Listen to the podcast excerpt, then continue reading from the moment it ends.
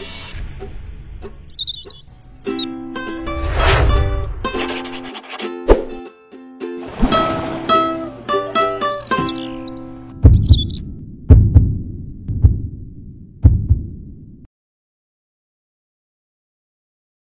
noite a todos. Noite. Hoje, exatamente 23 de julho de 2019, estamos nós reunidos para estudarmos a obra Livro dos Médios, tá? Nós estamos no primeiro capítulo intitulado ah, Espíritos? É uma pergunta. Vamos fazer a nossa prece? Amado Mestre Jesus, Mãe Santíssima, nossa gratidão por essa oportunidade, mais uma terça-feira, sermos acolhidos nessa casa, onde podemos rever, abraçar, sorrir com amigos queridos. Como é bom ter amigos. Como é bom cultivarmos a amizade.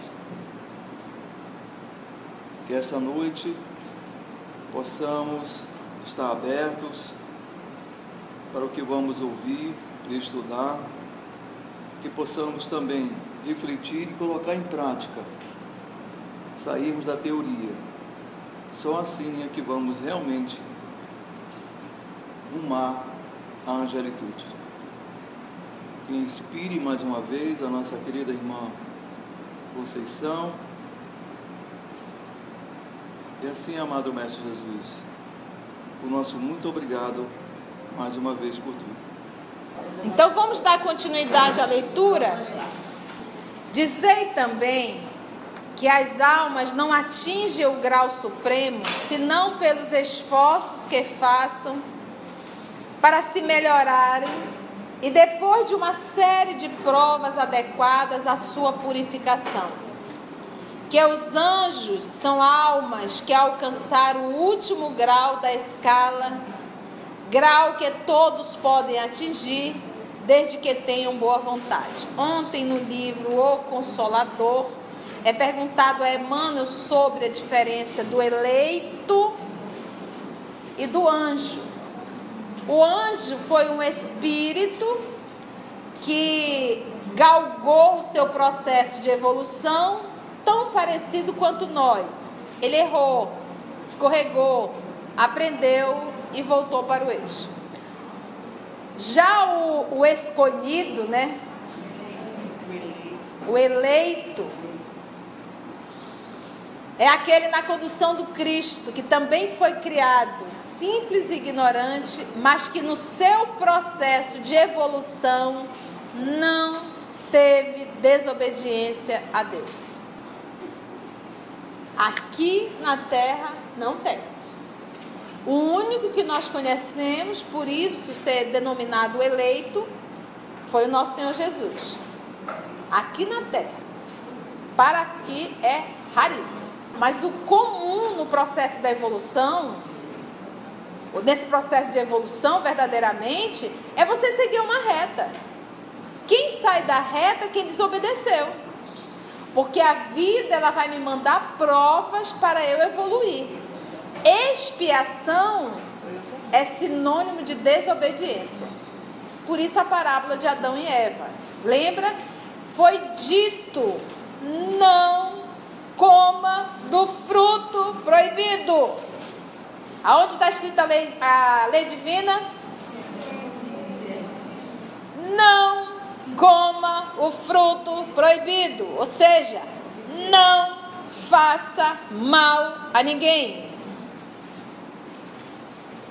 E aí, estamos onde estamos? Então, da terra. Tá? Então, é, é a parábola da ovelha, lembra? Da, que o normal, o comum, é todo o rebanho seguir. Só uma fugiu. Ele largou as 99 e foi pegar uma. Uma é 1%. Então, no processo de evolução da criação divina, o normal, o comum é o povo seguir o pastor. O anormal somos nós, desculpa, tá? São os terráqueos. Então, qual, qual a característica do terráqueo? Desobediência. Vocês já devem ter ouvido isso milhões de vezes, só da tia. Que os anjos são almas que alcançaram o último grau da escala, grau que toda, todas, todas, todas as almas podem atingir, desde que tenham boa vontade.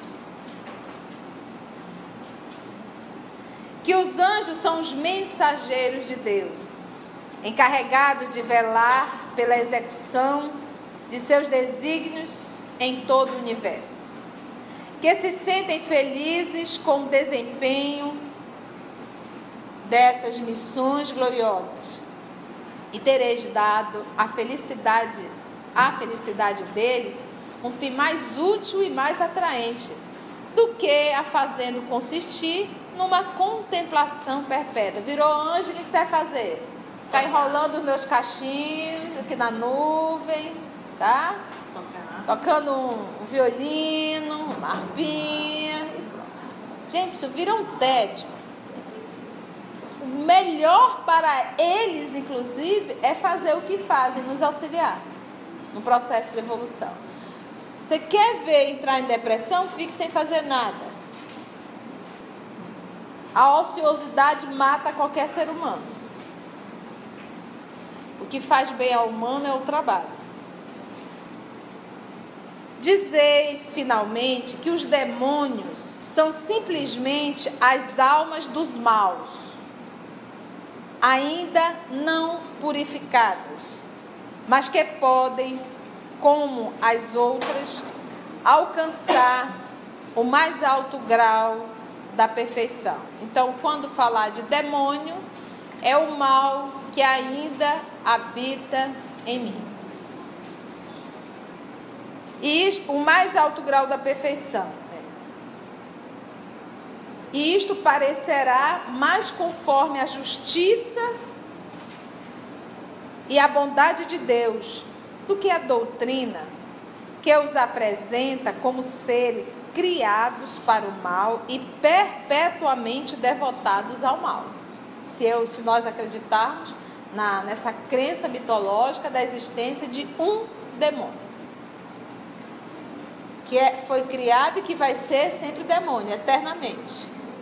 Então, nós já temos essa informação. Agora, o grande lance é como nós trazemos assim um comportamento é, um pensamento realmente atávico mesmo, ou seja, a gente traz, repete do passado, apesar de nós termos adentrado em uma nova doutrina religiosa, nós trazemos a anterior para cá. Então eu transformei o demônio no obsessor. Eu transformei o inferno no umbral. Isso no umbral, porque eu ainda não entendi o que é a caverna, ainda não entendi o que é no vale, no limiar do vale, né? no limiar das cavernas. Então eu vou transferindo. Eu vou transferindo. Então, quando a gente fala em Limiar das Cavernas, a pessoa já traz o inferno, ela já imagina que foi um lugar que Deus criou para que todo mundo possa ficar lá. Ela tem dificuldade de assimilar que o inferno é um estado de consciência. Que quem cria seu inferno é quem? A própria pessoa. Por quê? Porque a lei está gravada nele. Se de repente eu faço algo e eu não conheço a lei, eu não, não vou sofrer. Eu não vou sofrer as consequências, eu não sei, eu não sei a lei. Se não tiver alguém para aplicar. Mas quando a lei está gravada na minha consciência, eu não tenho como fugir dela. Não tem como eu dizer, eu não sei. Eu não sabia. Se ela está em mim, qualquer atitude contrária, ela já me pune. Porque ela está em mim. Automaticamente essa lei, ela vem corrigir a minha atitude. Ela está em mim. Quando a gente diz assim, a lei está gravada na consciência, você, ah, então tem muita gente que está sem consciência, consciência. A gente entende assim, como a lei está gravada na minha consciência, então eu sei tudo o que tem que fazer. Sim, a lei está dizendo que deve ser feito. Caso não faças, como ela é uma lei, você vai sofrer as consequências de suas atitudes. E não há como fugir. Não tem. Entendeu a história do demônio?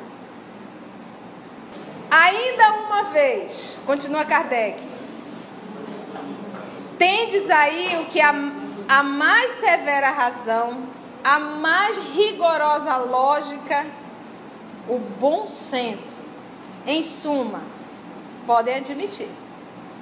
Então, bom senso, vamos parar para pensar. Então, o mal ele existe, na verdade, não foi nem a criação divina. O mal é a ausência do bem. É a ausência do bem. Tal qual o escuro é a ausência da luz. Fez a luz, acabou o escuro.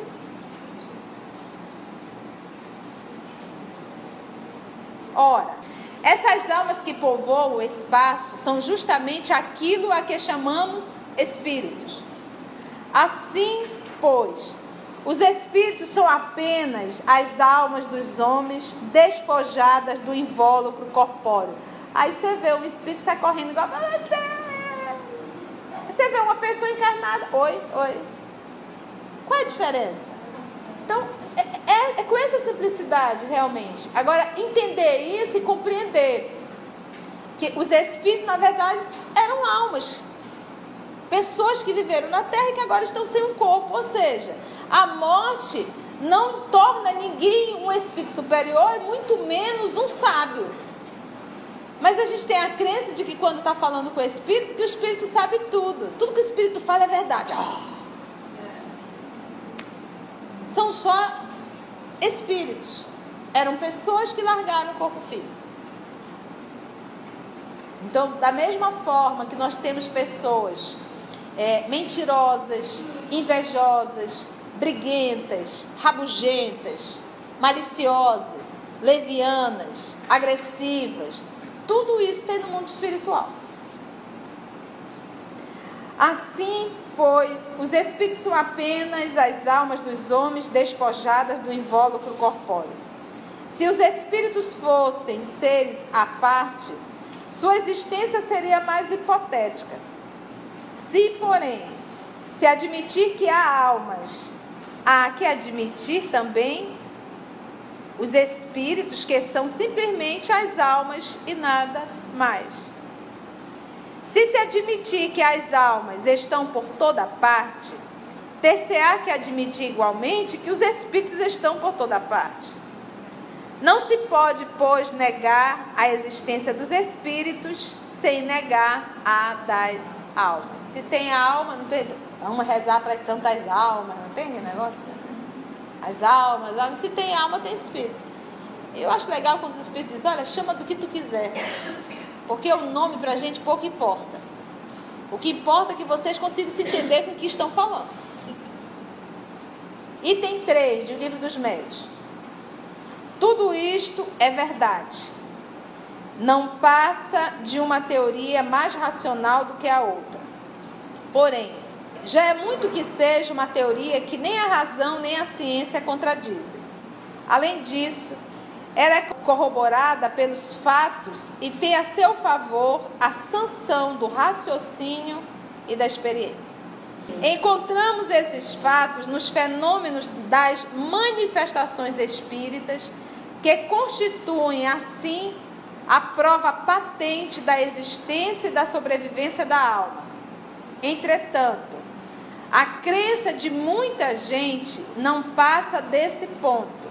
Admitem a existência das almas e, conseguintemente, a dos espíritos, mas negam a possibilidade de nos comunicarmos com eles, pela razão, dizem, de que seres imateriais não podem atuar sobre a matéria a dúvida tem como causa a ignorância da verdadeira natureza dos espíritos, dos quais, em geral, fazem ideia muito falsa, supondo-os seres abstratos, vagos e indefinidos, o que não é verdade. Figuremos, primeiramente, o espírito em sua união com o corpo ele, o Espírito, é o ser principal. Pois é o ser que pensa e que sobrevive. Então, Essa história de dizer assim, a carne é fraca, isso é conversa. Quem pensa, quem vicia o corpo é o espírito. O corpo, o organismo, ele pode sentir falta da química? Pode, mas quem viciou o corpo foi o espírito. Porque a vontade é do espírito. Quem pensa é o espírito. O corpo, ele é absolutamente uma roupa. Só isso, ele não pensa. Aí o que, que nós aprendemos? Quanto mais evoluído o espírito, menos influência o corpo exerce sobre ele. Se um espírito evoluído encarna ou reencarna em um corpo feminino, não vai ter vai ter TPM na boa. Os hormônios vão na boa. Não vai matar ninguém, não vai chorar, não vai descabelar, não vai fazer nada. Por quê? Porque a matéria não exerce. Ele tem consciência do que está acontecendo no corpo e ele administra isso. Chega na fase da juventude, se for no caso masculino, está no corpo masculino, lembra que espírito não tem sexo. Sexualidade é uma experiência do corpo. Espírito não tem preferência. Ah, eu quero ir no corpo da mulher. Ah, eu quero ir no corpo. Não existe isso. Conforme a necessidade do processo de evolução. Então, se esse espírito reencarna num corpo que é masculino, quando chega naquela fase da puberdade, que os hormônios gritam, ele entende perfeitamente o que está acontecendo e administra. Porque a matéria não exerce sobre ele influência. Porque ele tem consciência do uniforme e sabe administrar. Então vamos lá. Figuremos primeiramente o espírito em sua união com o corpo. Ele, o espírito, é o ser principal, pois é o ser que pensa e sobrevive. Então, quando eu digo eu tenho que educar o espírito, evangelizar os meus sentimentos, a minha emoção. O corpo não passa de um acessório do espírito de um envoltório, de uma veste, que ele deixa quando está usada. Além desse envoltório material, o espírito ele tem um segundo, semimaterial, que o liga ao primeiro. Então tem corpo físico, que é uma, uma veste tem um espírito, que é o ser que pensa, e ele vai falar do perispírito, ele coloca um, um, um corpo semimaterial. Porque é como se fosse assim. Aqui eu tenho um branco, vou colocar transparente. Vou colocar, isso é uma analogia, tá, gente? Aqui eu tenho um transparente, é o espírito. Aqui eu tenho um. Vou colocar um azul escuro. E aqui, como intermediário, eu tenho nesse intermediário que para um lado ele é transparente, para um outro lado ele é, tem um tom azulado. Esse intermediário, ele consegue interagir tanto com o espírito, como ele consegue interagir com a matéria. Por isso é que ele é o intermediário. Se não houvesse esse intermediário, o espírito, ele não tem como atuar direto sobre a matéria. Ele precisa de algo semimaterial, que é o o espírito ele tem um segundo semimaterial que o liga ao primeiro. Por ocasião da morte física, despoja-se deste. Deste quem? Porém, não se despoja do outro. Do outro quem? Do perispírito. Então, gente, às vezes eu escuto cada absurdo que eu fico, povo não conseguiu entender nem perispírito e quer estudar corpo mental não sei o que da dimensão, e vai viajando. Foco no corpo físico e foco no perispírito, que já está de bom tamanho. Ele está aqui, quem está falando é Kardec, então Kardec está errado. Por ocasião da morte, despoja-se deste, do primeiro, que é o corpo físico, porém não do outro, perispírito, a que damos o nome de perispírito todos aqui já leram o nosso lar, já? Então, lá no nosso lar, tem um momento, depois que ele é recolhido, que ele vai para o hospital, um médico do mundo espiritual chega até André Luiz, ele deitado em uma maca, e o médico começa a apontar: olha, o estômago está assim, assim, assim e assim. A sífilis tomou conta, está assim, assim. E foi. Mas o corpo físico do André já tinha entrado em decomposição. De que estômago ele estava falando? De que fígado ele estava falando? Então a gente percebe que o perispírito, ele não é só, quando gente fala em voltória, o pessoal pensa uma luazinha, um negóciozinho assim dando contorno. É um organismo. É um organismo contendo todos os organismos, tem uma organização. Por isso é que ele é um modelo organizador biológico. Quando eu é, adoeço o corpo físico, também adoece o corpo perispiritual. Se o espírito, o ser espírito, que é o que pensa, que decide, optar em usar droga química, o espírito já está doente, é um fato. Ele começa a viciar o corpo físico, e o corpo físico vai o quê? Se danificando, e paralelamente vai danificar também o perispírito. O contrário, ódio, raiva, rancor, inveja, ciúme, agressividade. Eu, espírito, estou adoecido, eu deformo o meu perispírito que uma hora vai refletir para o corpo físico. Então, essa via pode ser duas mãos. Duas mãos.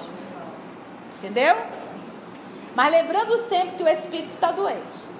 Porque uma pessoa que utiliza química para sentir um barato, para se sentir feliz, está vazia, está com a alma adoecida. É uma pessoa vazia de emoção, de alegria, que eu preciso de algo externo para me estimular a sentir uma alegria que eu não sei nem o que, que é. Então vamos lá. Esse envoltório semimaterial, que tem a forma humana, constitui para o espírito um corpo fluídico, vaporoso, mas que, pelo fato de nos ser invisível no seu estado normal, quando é o estado que não está normal? Quando ele se materializa. Que usa o plasma de um médium, e aí o espírito se torna visível e até palpável. No processo da materialização.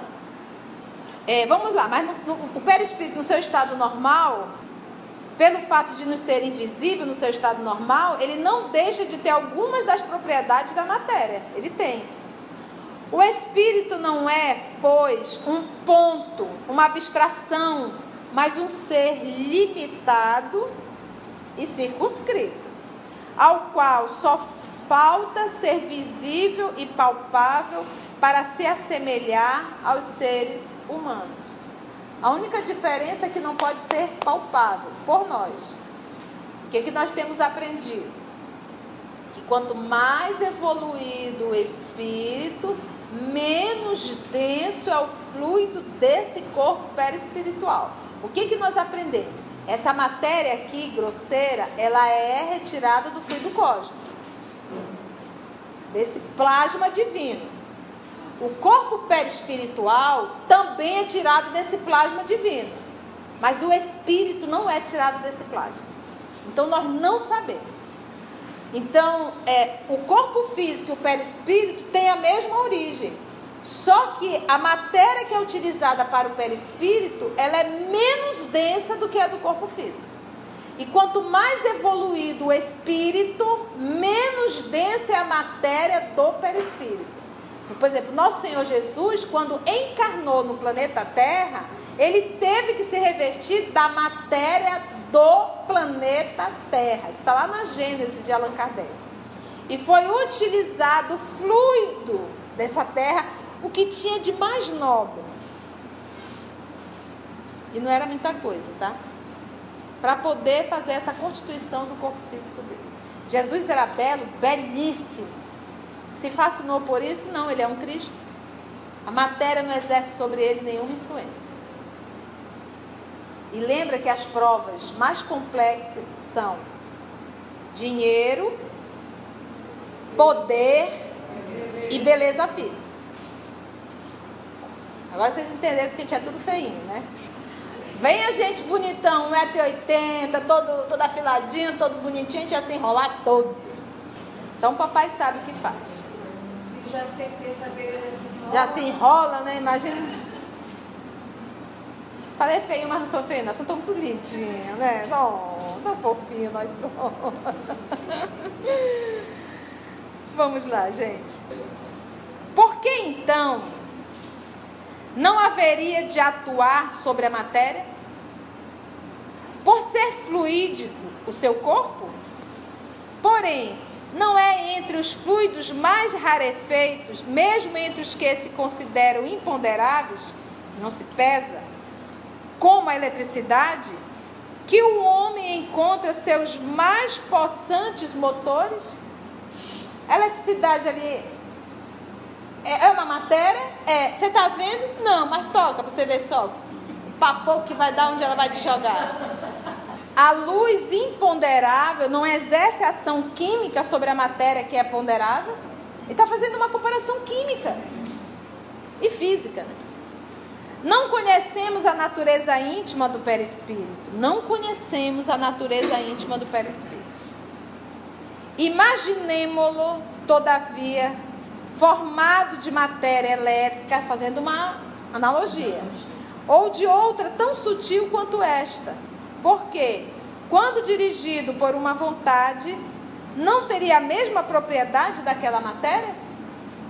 Se pode fazer o um movimento com a energia elétrica, por que não com essa matéria do perispírito que a gente não enxerga e não vê? À noite, quando nós adormecemos, fica, veste o corpo físico e a gente emancipa. Vai eu, espírito, acompanhado do meu envoltório. E às vezes, o meu corpo físico está muito bem tratado, cheirosinho, arrumadinho, todo esticadinho, tá a coisa mais fofa. Mas quando sai do corpo, pensa no cão chupando manga azeda no sol quente de meio-dia de Manaus feio. É sério. É sério. Adoecido, né? Adoecido. Por causa... para passar para o corpo já os problemas possíveis. Não, e adoecido a nível de conduta moral.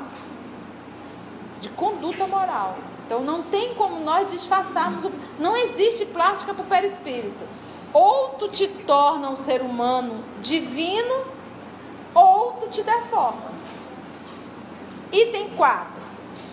Como a existência da alma e a de Deus, consequência uma da outra, constituem a base de todo o edifício. Antes de iniciarmos qualquer discussão espírita, precisamos saber se o nosso interlocutor admite essa base, se admite a estas questões. Então, cara, assim, antes de tu falar de espiritismo com alguém, tu faz essas perguntinhas aqui. Primeira, credes em Deus? Não, não creio, já para por ali. Eu digo que quando nós já temos consciência do Espiritismo, nós perdemos a necessidade de discutir com qualquer ser humano. A gente já entende a lição do nosso Senhor quando diz: fuja das contendas. Então eu digo: se hoje chegar alguém ao meu lado e diz, eu não acredito na reencarnação, eu digo: tá. Vai mudar alguma coisa na lei o fato da criatura de Deus dizer, eu não acredito na reencarnação? Tá, o problema é teu. Tu vai morrer um dia, tu vai saber. Mas discutir então, enquanto eu sinto essa necessidade de querer convencer o mundo, é porque eu ainda não tenho consciência da, do que eu aprendi. Quando nós tivermos consciência, a gente perde essa necessidade de convencer o mundo. Difere se alguém quiser tirar dúvidas, perguntar. Mas a primeira pergunta é: credes em Deus? Credes que tens uma alma? Terceira, credes na sobrevivência da alma após a morte? Sobrevivência. Porque todas as religiões são, religiões são espiritualistas. Acredito na existência da alma. Ou tu vai para o inferno ou tu vai para o céu tocar harpa. Mas a pergunta de Kardec é: tu acredita na sobrevivência dela, ou seja, em um movimento de vida no mundo espiritual? Sobrevivência, vida no mundo espiritual. Acredita nisso? Não acredita? Então para por aí, não vá mais para frente. Você vai perder tempo. Se a criatura responder negativamente, ou mesmo se disser simplesmente, não sei, Desejaria que fosse assim, mas não tenho a certeza disso. Bem, o que quase sempre equivale a uma negação polida, disfarçada sobre uma forma menos categórica, para não chocar bruscamente aquilo a que ele chama preconceitos respeitáveis. Seria inútil ir além. Tão inútil quanto querer demonstrar as propriedades da luz a um cego que não admitisse a existência da luz. Porque, em síntese, as manifestações espíritas não passam de efeitos das propriedades da alma. Assim, se não quisermos perder tempo com semelhante interlocutor, teremos de seguir uma ordem de ideias muito diversa se, porém, a base for admitida, essas três perguntas, qual foi a primeira?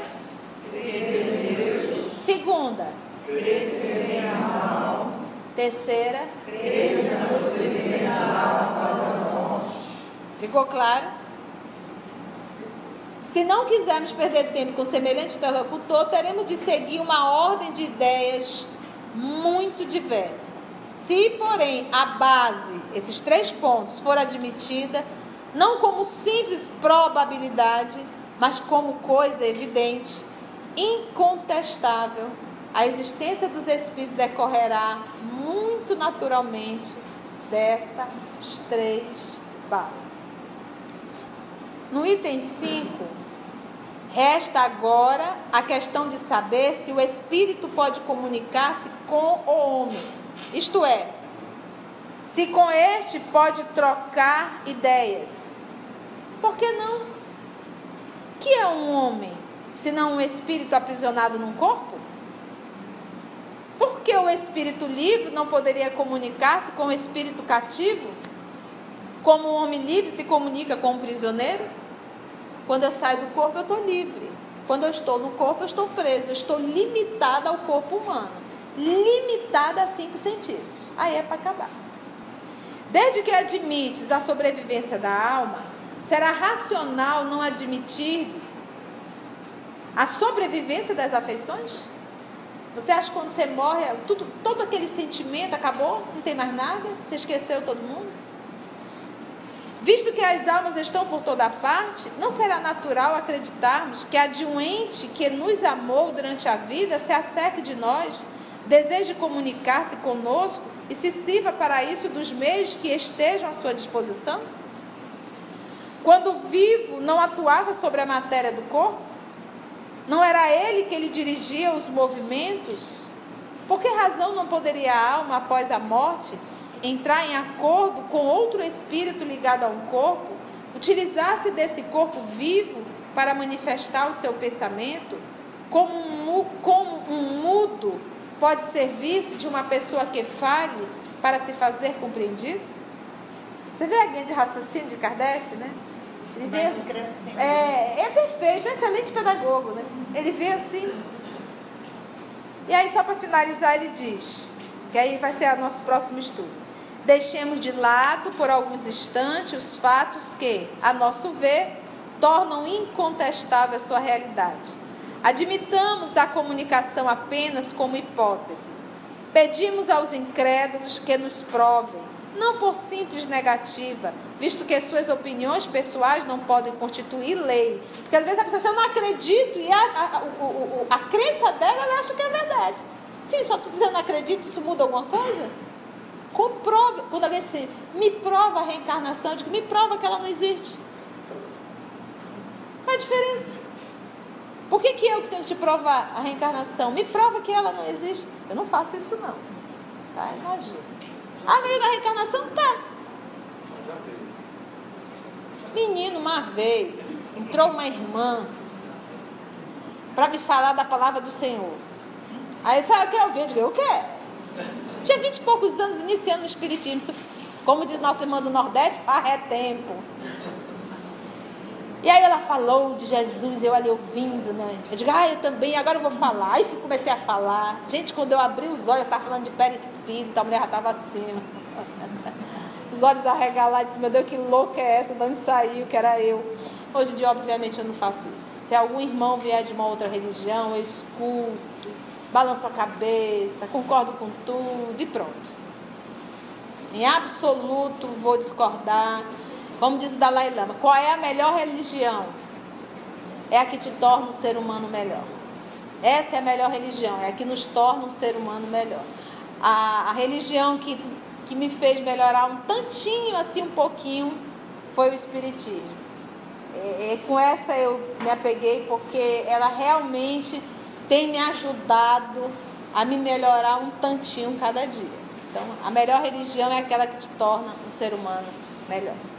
Pedimos aos incrédulos que nos prove, não por simples negativas, visto que suas opiniões pessoais não podem constituir lei, mas por meio de razões categóricas, que tal coisa não é possível, colocando-nos sobre o terreno em que eles se colocam, uma vez que desejam apreciar os fatos espíritas com auxílio das leis da matéria, que tirem desse arsenal qualquer demonstração matemática, física, química, mecânica, fisiológica e provem por A mais B, partindo sempre do princípio da existência e da sobrevivência da alma. E aí vai ser o próximo estudo, ele vai aqui colocar em ordem, primeiro, segundo, ele vai dizer: me prove que o ser pensante que existe em nós durante a vida não deve mais pensar depois da morte. Ele vai, me prove, ele vai levantar vários. Então agradecemos ao nosso Senhor Jesus e até o nosso próximo encontro.